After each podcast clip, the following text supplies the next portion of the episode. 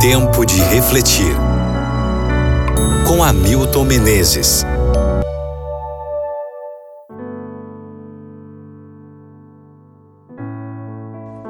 Lucas capítulo 2, versículo 10.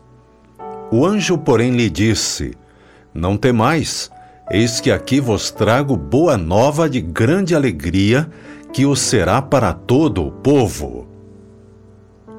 Benjamin Franklin descobriu que o gesso, quando lançado ao solo, realmente ajudava as plantas a crescerem. Quando ele falou sobre isso para os demais fazendeiros, eles zombaram. Por isso, Franklin deixou o assunto de lado. Na primavera seguinte, entretanto, ele plantou trigo em um pedaço de terra perto de um caminho bastante utilizado por todos. Primeiro, ele traçou algumas letras no solo com o dedo e ali lançou o gesso. Depois, passou a semear o trigo por todo o terreno.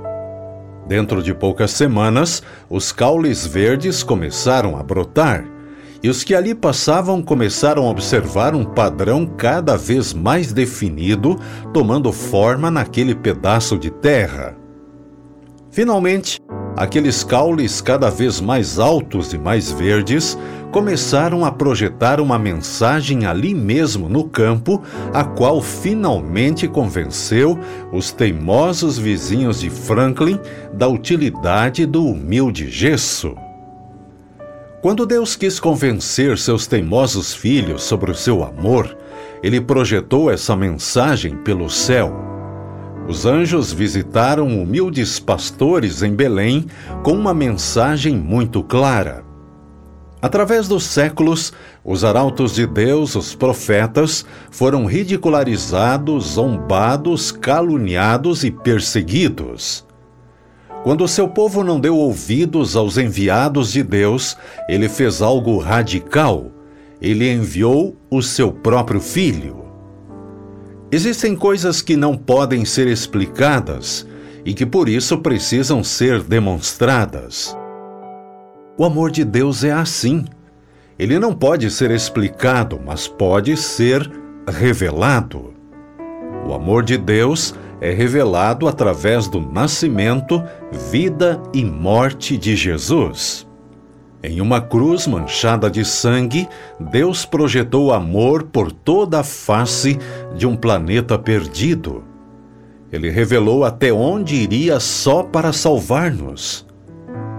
Não há sacrifício que ele não fizesse, não há preço que ele não pagasse, não há nada que ele não desse para nos redimir. O céu deu-se inteiramente o céu deu o seu melhor. O céu deu tudo o que tinha. E é por isso que os anjos cantam: Glória a Deus nas alturas.